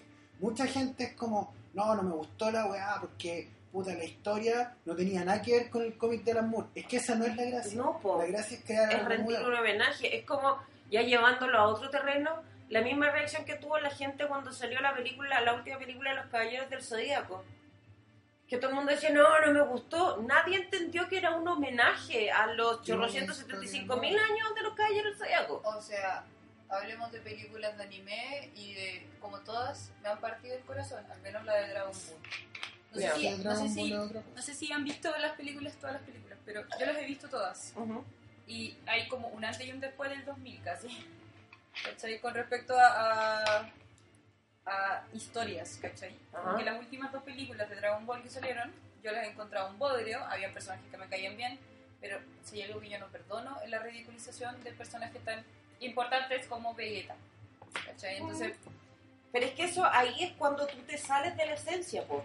Te olvidáis de lo esencial, independiente de que sea una Y adaptación y, que la historia no se haya escrito no, nunca. no, no, es que destruir la weá y le echáis a perder. O sea, ahí tal vez empatizo con todos los que fanáticos de los cómics que se enojan cuando destruyen un personaje. Pero, pero bueno, volviendo al, al- al punto de, de las mezclas, de los encuentros. Del purismo. del purismo. Yo creo que, como tratando igual pensando en, en lo que llevamos hablando, Nos queda tiempo, así que no te preocupes. Sí, no, Ah, no, no. eh, Generalmente, generalmente son 90 minutos y Sí. los escuchan completos. Pero no han hecho comentarios de los últimos dos minutos como Sí. ¿y por qué nos siguieron? Estábamos como cansados. sí, amigo, no podemos seguir. Me, me le acabó la salida, pero, perdón. Amigo, se acaba la batería. Amigo, me quedan 2 GB. Ya. Oh. Eh, yo invito a la gente a que haga lo que quiera con respecto al consumo de producto audiovisual. No, no podí pretender ser un fanático de los cómics y decir, ah, bueno, yo, hago- yo, yo, yo según mi, mi, mi terreno de, de lo que... No sé cómo resumirlo. Estoy como esta hora yo no puedo pensar. No, tranquila, relájate, vamos pasito a Tengo una- pasito. Tengo una, tengo una pregunta, es que me queda una pregunta antes de terminar Ah, que te voy a hacer pensar así, Brígido. puta, no. ¿Qué? Sí. No, pero sí, con tu weá. Ah, puta la wea. Eh, ya. Yo desde mi púlpito del conocimiento. Claro, ¿Eso querías decir? Esa era la frase No te que yo no preocupes. podía llegar porque no comió tantas galletas, ¿cachai? Eh, el tema de la arrogancia a la hora de la crítica me molesta aquí y en cualquier género. Me, me importa una soberana hueá, la gente no tiene por qué ponerle un pero a la hora del disfrute, menos si paga por la mierda de ir al cine, es caro en Chile. Chile es uno de los países más caros a la hora de pagar una entrada. Entonces, por favor, que si ustedes quieren ir y no tienen idea del personaje, nunca vieron ninguna otra película, porfa, vayan. Ahora, Y si les gusta, manifiéstenlo. Sí, weón, qué wea. Es como cuando alguien se muere y todo el mundo lo lamenta y hay gente que se enoja porque todo el mundo lo lamenta. Sí, sí, sí, ¡Córtenla! ¿qué me pasa? Internet es de todo. Gracias. War, un comentario de Doctor Malo, an- justo antes de, porque después de esto voy a saltar al otro tema al tiro. Eh, en el comentario de Doctor Malo salió una cuestión de eh, ahora todos andan comprando el cómic de tal hecho, yo no voy a spoilear cómo lo hizo él, porque encontré que fue súper feo que spoilear el final de Civil War. Sí. Eh, Nosotros nos, nos cuidamos de no nosotros, decirlo. nosotros nos cuidamos mucho de no decirlo. Y de hecho hicimos un, hicimos un podcast resumen de Civil War completo, como el que te hicimos a ti una vez, ¿Mm? pero antes de empezar Con dijimos, la prevención. Si dijimos no quiere "¿Sabe qué? saber, vamos a decir todo lo que pase con Civil War y si no, lo- y si no quieres saber, apague el podcast y escúchanos la próxima semana. Vamos a hacer otro podcast para usted. Eh, encontré súper feo que hiciera ese spoiler solo para decir, claro, ahora todos andan comprando este cómic para poder saber lo que va a pasar con el final de Civil War. Y digo, ah, ¿sabéis bueno que lo compren, para el one de Chazam, para el one de Zetamar, para el one de Microplay, para todos estos buenos que venden cómic, para el one de San Diego, que la raja para ellos. ¿Y quién la raja para nosotros? Porque Porque, mientras más le salió- compren, más traen. Cuando salió, cuando salió el Civil War el 2005, lo andaban vendiendo en el Big John y no lo compraba nadie. ¿Cachai? Entonces, como que la raja, que los hueones que venden cómic, que los hueones que traigan cómic, vayan los, los- vayan los clientes y les digan, oye, ya, pues tráete esta weá, Sí, porque la, la quiero leer antes que salga la película. Es que sé que no están pensando en el bien mayor, están pensando en su poto, ¿cachai?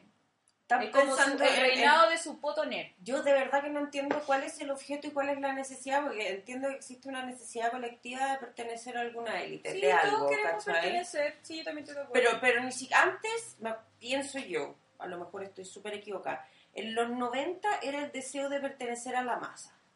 ¿cierto?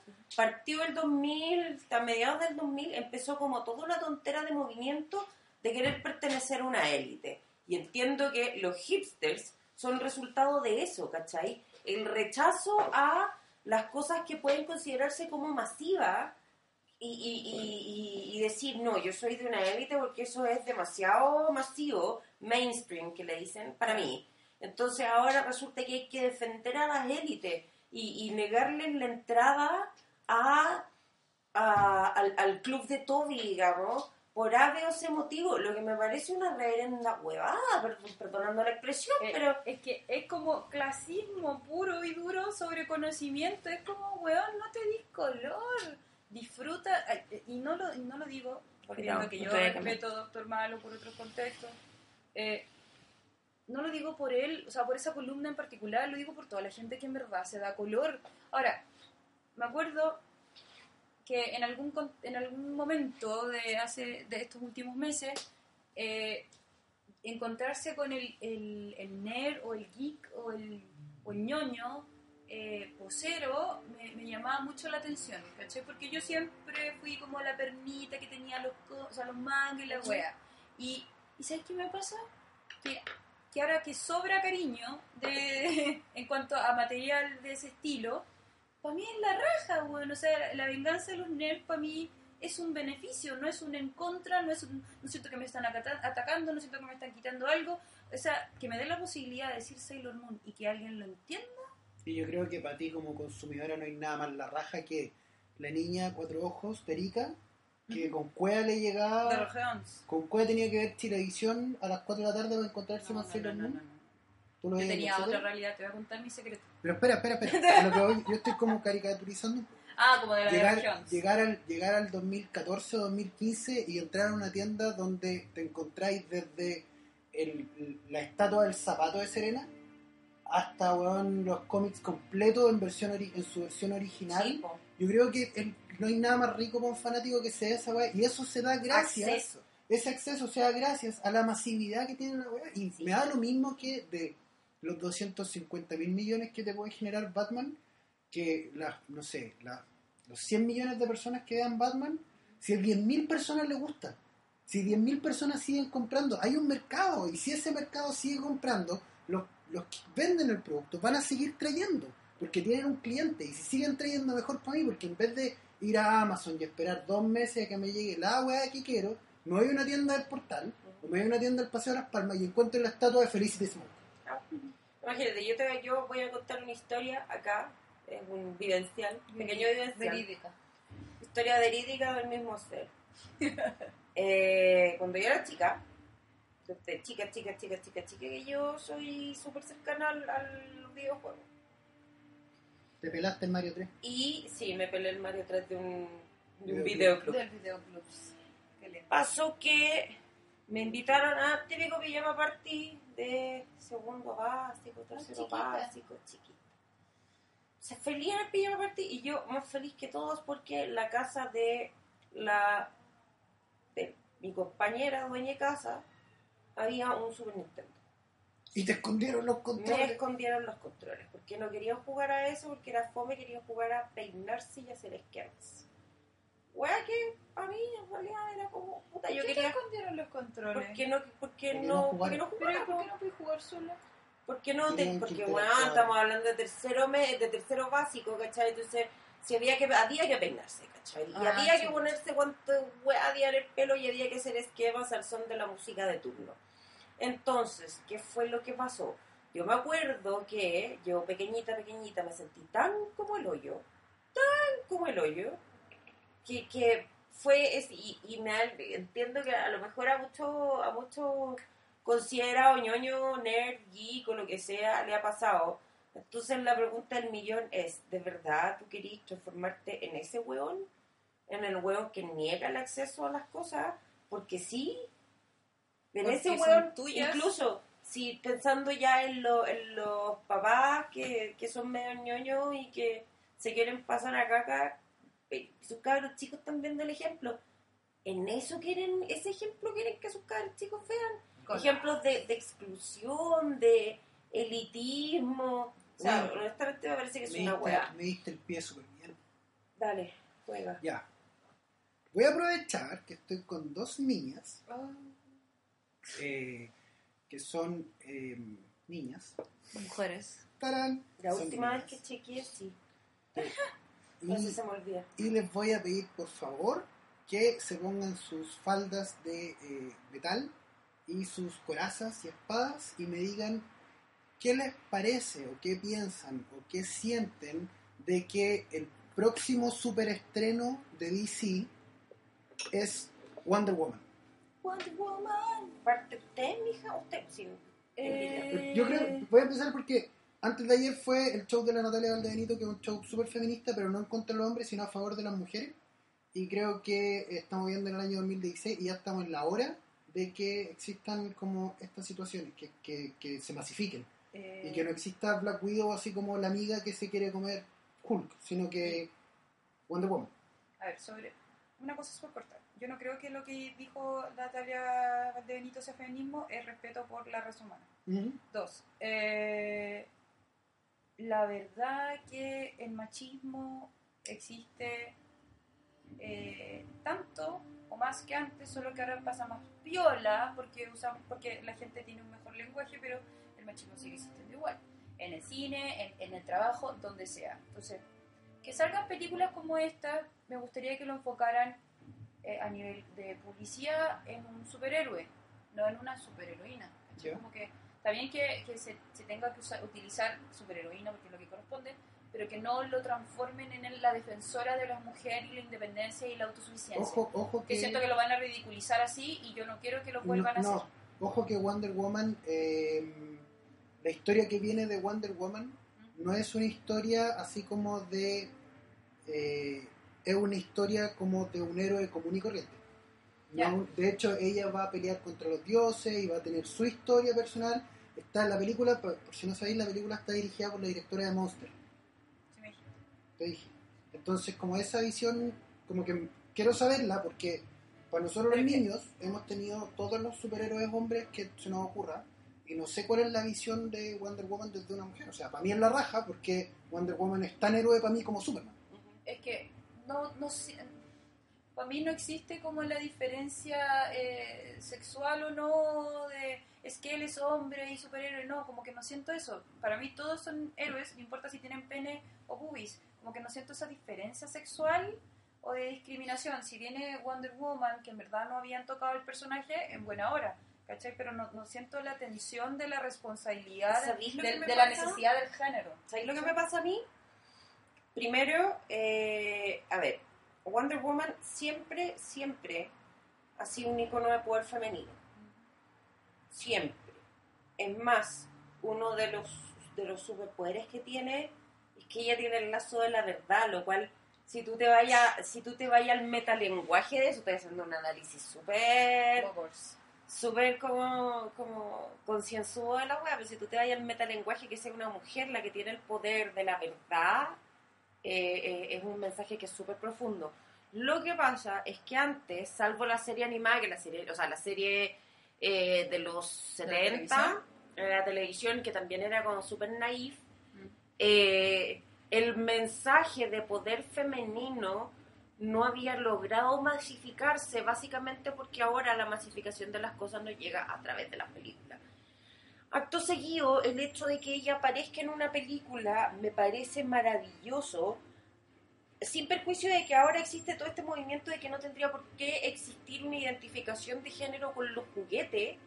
Creo que es extremadamente importante que las niñas, independientes de que quieran tener el poder de Batman, de Superman, que quieran ser Black Manta, que quieran ser la wea que sea, creo que es importante que tengan ejemplos que mirar y que seguir.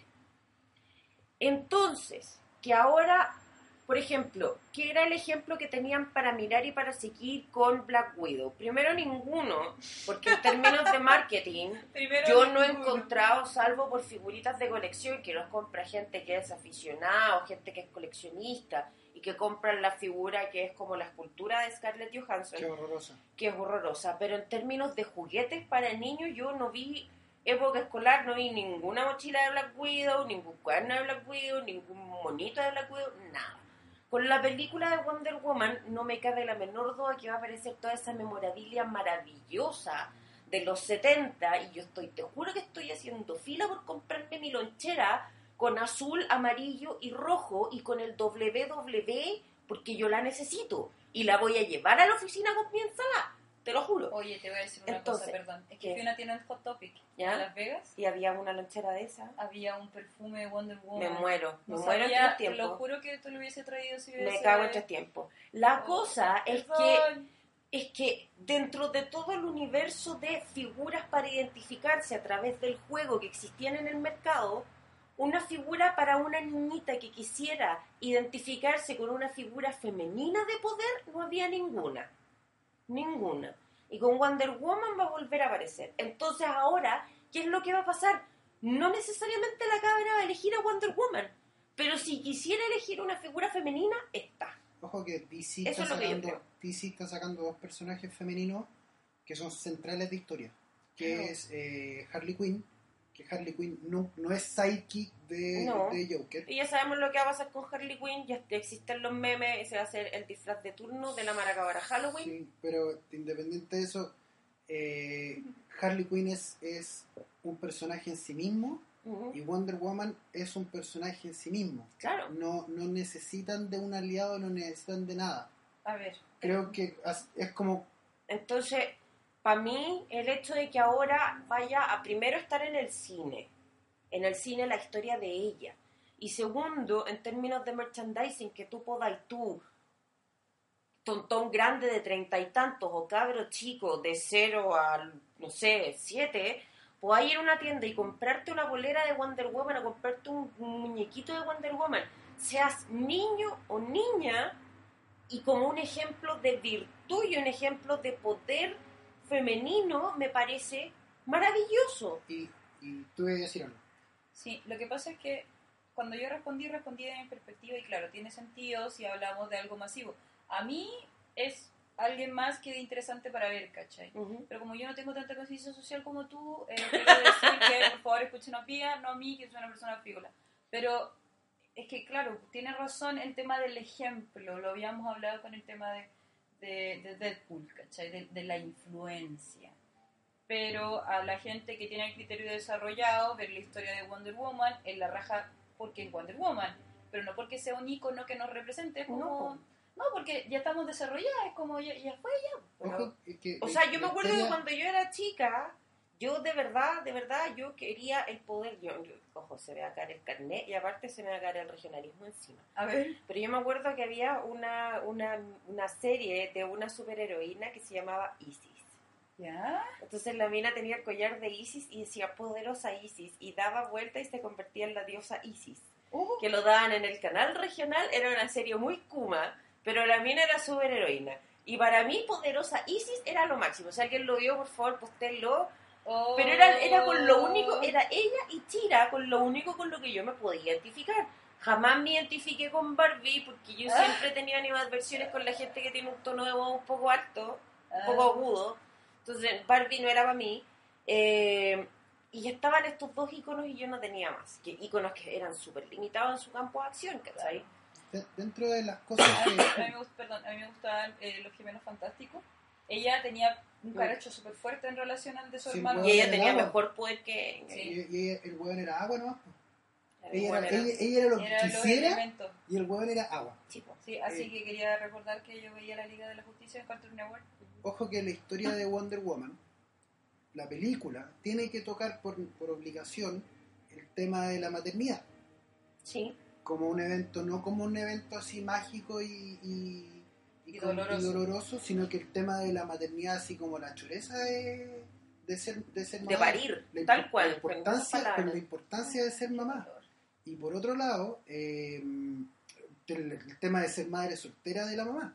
Sí. ¿Cachai? Que la, ella crió a su hija sola Sí. y su hija sola se convirtió en Superman con pechugas. Claro. ¿Cachai? Eh, por otro lado, hay que, hay que ver que ella tiene, no solo va a tener dentro de la película poder, eh, sus poderes superiores y todo. Diana es embajadora de Temisquira. Sí. Diana es un, elemento es un elemento político importante Sí. dentro de la esfera global de eh, DC. Eh, o sea, estáis hablando de que en la mesa global de, eh, ¿cómo se llama?, de Marvel, están sentados como todos los presidentes del mundo y todo, y no hay ninguna mujer. No. Y estáis hablando de que en, Mar- en DC, una de las personas que toma decisiones de que si se tira una bomba atómica o no, Es es Wonder Wonder Woman. Woman.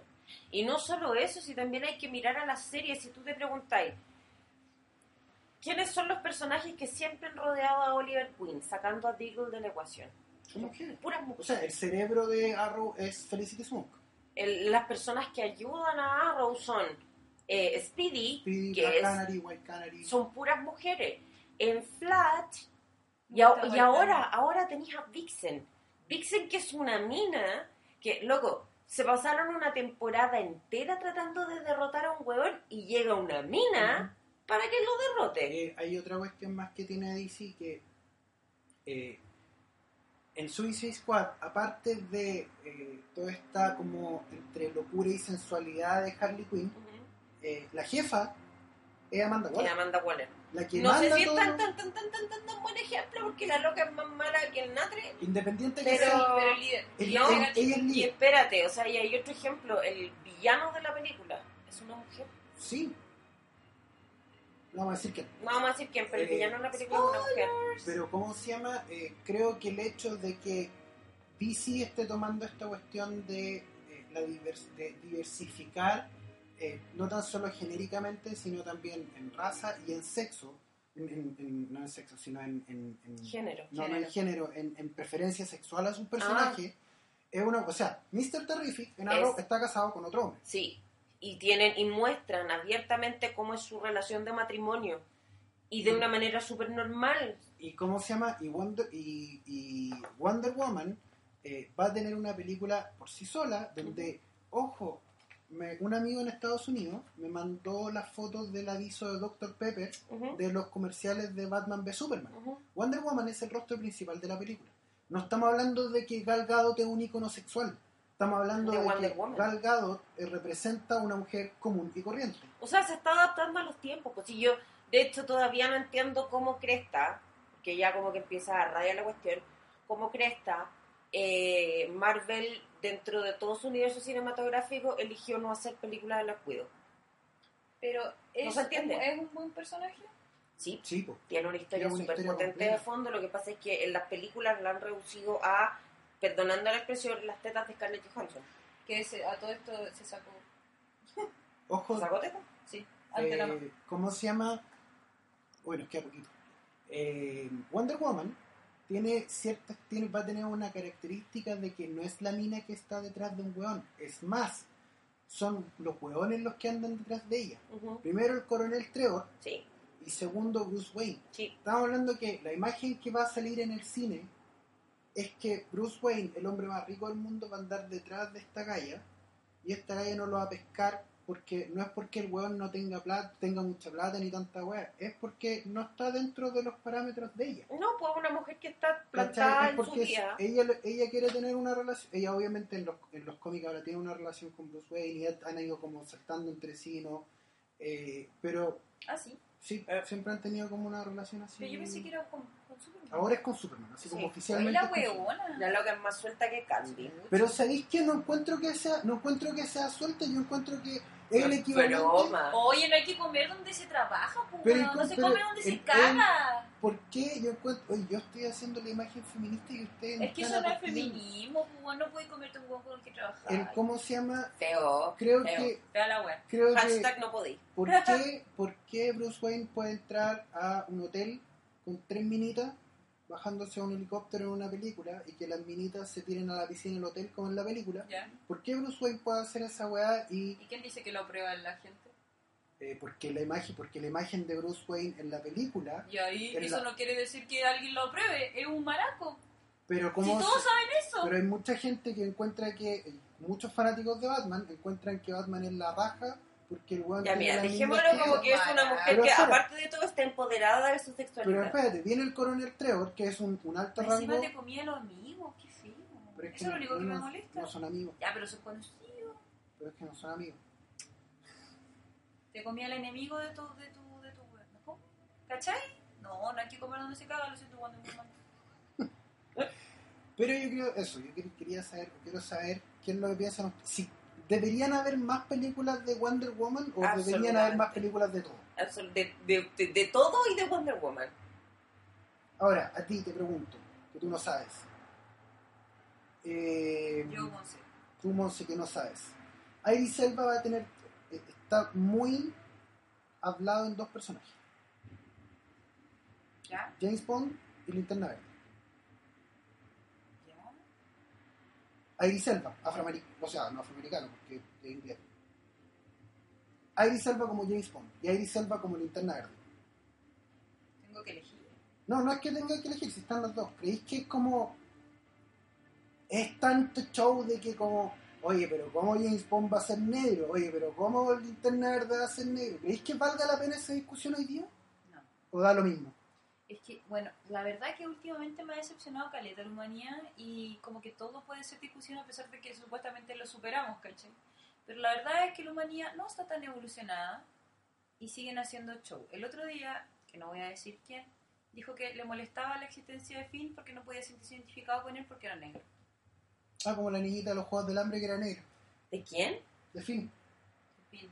El De Star Wars. de Star Wars. Ah, A mí me pasa que Finn, a mí no me cae mal porque es niga, me da lo mismo su color, me da lo mismo lo que haga. En sí, el personaje lo encuentro. Me cayó mal, un saco hueá de la Friendzone. Y lo siento si todo el mundo lo quiere y se llevó un premio. ¿cachai? A mí no me gusta, pero no empatizo con él por lo que acabo de decir, no por su color. Como que. Por eso siento que yo estoy tratando, que yo vivo las cosas en un sentido como más, ya fue ya, ¿para qué se dan tanto color? Disfrutemos lo que hay que un linterna verde, oye, hay un linterna verde que es diseñador, ¿cachai? Entonces, que tiene mucho más sentido que haber traído un piloto, que no tenía, que tenía cero inteligencia de desarrollo creativo, ¿cachai? Entonces, no sé, yo creo que mm, para mí y mi forma de vivir la vida, independiente de mis cosas que me gustan y porque estamos acá haciendo un podcast, yo no, no tengo nada que discutir y analizar al respecto. Es un personaje más, ojalá actúen bien y hagan una historia decente para reivindicar lo que ya hicieron. Punto. No Muy bien. Eso, Eso, eso. eso, que- eso. que eso. ¿Te gustó? Sí, ¿Te aburriste? no. ¿En serio? Solo estoy cansada porque me acabo de acordar que ayer llegué de viaje Llegaste de Las y, Vegas. y, y claro, y dormí en un sillón. En el sillón de mi prima. No, no, no dormí en una cama. Y creo que debería dormir en una ¿Te cama. gustó el podcast? Sí, Estás cordialmente invitada para cuando quieras venir. Sí. cuando quieras aportar Cuando y quieras no aportar. eh, entregar argumentos frívolos como el de Wonder Woman. Eh, Y probablemente, hacer juicio de valor. Si quieres, te podemos invitar para Batman de Superman. Sí, Concha su no, un hecho. Concha su madre. ¿Cuándo se viene el estreno en Chile? 25 de marzo. Sí. ¡Ah! ya ¿Cuánto estamos con mes? la cuenta ¿Cuánto regresiva. Oh, vale. Salieron más fotos, salieron más cosas y como que todo... Yo cacho que ya salió la película en, en todos lados. Voy a buscar la película. Eh, eso. Pregunta final. ¿Mejor actor? Mañana. Eh, uy, no sé pronunciar su apellido, pero es el Eddie, creo. Ya. De, ¿De Carol? Carol. Claro, yes. ¿Tú? No, Eddie Redmayne es de The Danish Girl. Danish Girl, sorry. Ya. ¿Tú? ¿Mejor actor? Matt Damon. ¿Mejor película? ¿Por qué Martian? ¿De Martian? Sí. ¿Por qué? Porque es la como. Sí, la vi de nuevo en el... Eh, ¿Mejor película? Aunque no la hayas visto todas aún. No, no, no, no puedo jugármela por nada. Yo quiero que Leo gane. ¿Tú? ¿Mejor película? Que la has visto casi todas. Mm, creo que va a ganar The Revenant, pero quiero que gane o The Martian o Mad Max. Mad Max, con la cresta. Sí, ser. Mi eh, mejor actor, Matt Damon. ¿Por qué? Y quiero decir por qué. Eh, Matt Damon es la película. Sí. O sea, si con esa pura, con esa pura wea. Leonardo DiCaprio es, sería el primer esfuerzo y no me gustaría que le dieran el Oscar por una película que no se merece el Oscar. Y segundo, mejor película para mí es eh, Spotlight. ¿En serio? Sí. Yo estoy esperando verla con los chiquillos. Spotlight no la he visto. La vamos a ver pronto. Eh, mejor película Spotlight porque eh, tratan un tema súper fuerte con la en el cine. Lo cual es como... Sí, puede ser el contenido social, pero en realidad yo voy a seguir prendiéndole velas al dios del cine como para que se la gane The Martian o se la gane Mad Max. Sí, eso, sí, weón. El weón que anda en un palo, ese weón que se tira de lado, ese weón se merece un Oscar. Sí, sí, el señor que toca guitarra y que le salen llamas. Ese, ese weón se El merece... Señor. ¿Tú qué te imagináis? El weón, ¿cómo se llama? ¿Miller? ¿Cuál es el nombre? ¿Quién? El director de Mad Max. ¿Mad Max? No me acuerdo el nombre. ¿Te imagináis cuando fue a venderle la película a Warner y les dijo, miren, una escena, un weón con una guitarra con fuego y el weón dejando la caga? Imagínense eso. Y esa es la, esa es la película. No, no, no, esa es una escena. Imagínate cómo fue a vender esa película. A mí me encantó la película, me dañó y la he visto una sola vez en el cine y yo le daría el Oscar. El problema es que, ¿de cuándo es la película? ¿Como a principios del año pasado? De mediados del año pasado. Yo siento que pasaron tantas cosas como que no la podría dejar como la reina, pero me gustaría. Si es que, ¿qué me pasa? Porque cumple varias cosas que yo, yo valoro mucho del cine. Entonces, por eso. El personaje principal, el nombre de la película no es el personaje Ya, principal. eso es una mierda. Pero el resto funciona súper bien. Es como, si, es como que la película se llame Juanito del 318 y la película sea grabada en el 320 donde vive Pedro. Claro. ¿Cómo? ¿Por qué? Pero aún así es una buena película. No, es muy buena. Es muy buena, pero no tiene sentido con... Bueno, varias gente se ha quejado, pero yo no he visto las Mad Max anteriores, entonces eh, creo que sería esa la opción. Y sobre Leo DiCaprio, creo que él se merecía el Oscar de otras películas. Sería por meritocracia, o sea, mi- ay, Meritocracia. meritocracia eh, y... eh, pero se lo van a dar igual. Yo creo. Sí. Eso. Los dejamos con cabeza de nerd. Eh, que tengan una muy bonita semana. Recuerden escucharnos en las distintas redes, seguirnos en Facebook, bajarnos en iTunes y en Evox. Evox. Suscríbanse en iTunes si les llega así, no tienen que ir a ninguna página, nada, les llega solo una vez por semana y listo. Así que eso, hablamos. Muchas gracias muchas a gracias- la Monse por muchas gracias a la acompañarnos. Monse por venir. Eh, Recuerden seguirla en arroba lecarini. arroba Lecarini, el videoblog, Todas las computaciones. todas las computaciones y todas las páginas de la internet, de la internet de las cosas. Qué choro ese término, la internet de las Oh, cosas. Tengo unas ganas de hacer un artículo. Escuché harto del tema en, en Las Vegas, así que va a estar eso también en, en mi canal Eso. de YouTube. Vamos a ver, tú, tú nos vas, cuando tú puedas, nos vas a contar a nosotros lo que es la internet de las cosas y Ya, nosotros le vamos a decir a la gente qué significa la internet de las Internet cosas. de las cosas, Es que su vaso tiene internet, básicamente. básicamente. Que su refrigerador le puede decir le falta lechuga. Todo tiene internet. Así que eso, que tengan una muy bonita semana. Se viene marzo. No le tengan miedo a marzo, porque es un mes más. Eh, disfruten las- lo que queda de fin de semana. Vean el Oscar, comenten el Oscar toda la semana. Síganos y No hay más. no hay más. Chao. Chao. Ad- Adiós. ¿Cómo es esto? Los queremos fuiste. mucho. Tú ya no estás. Ya, Chao.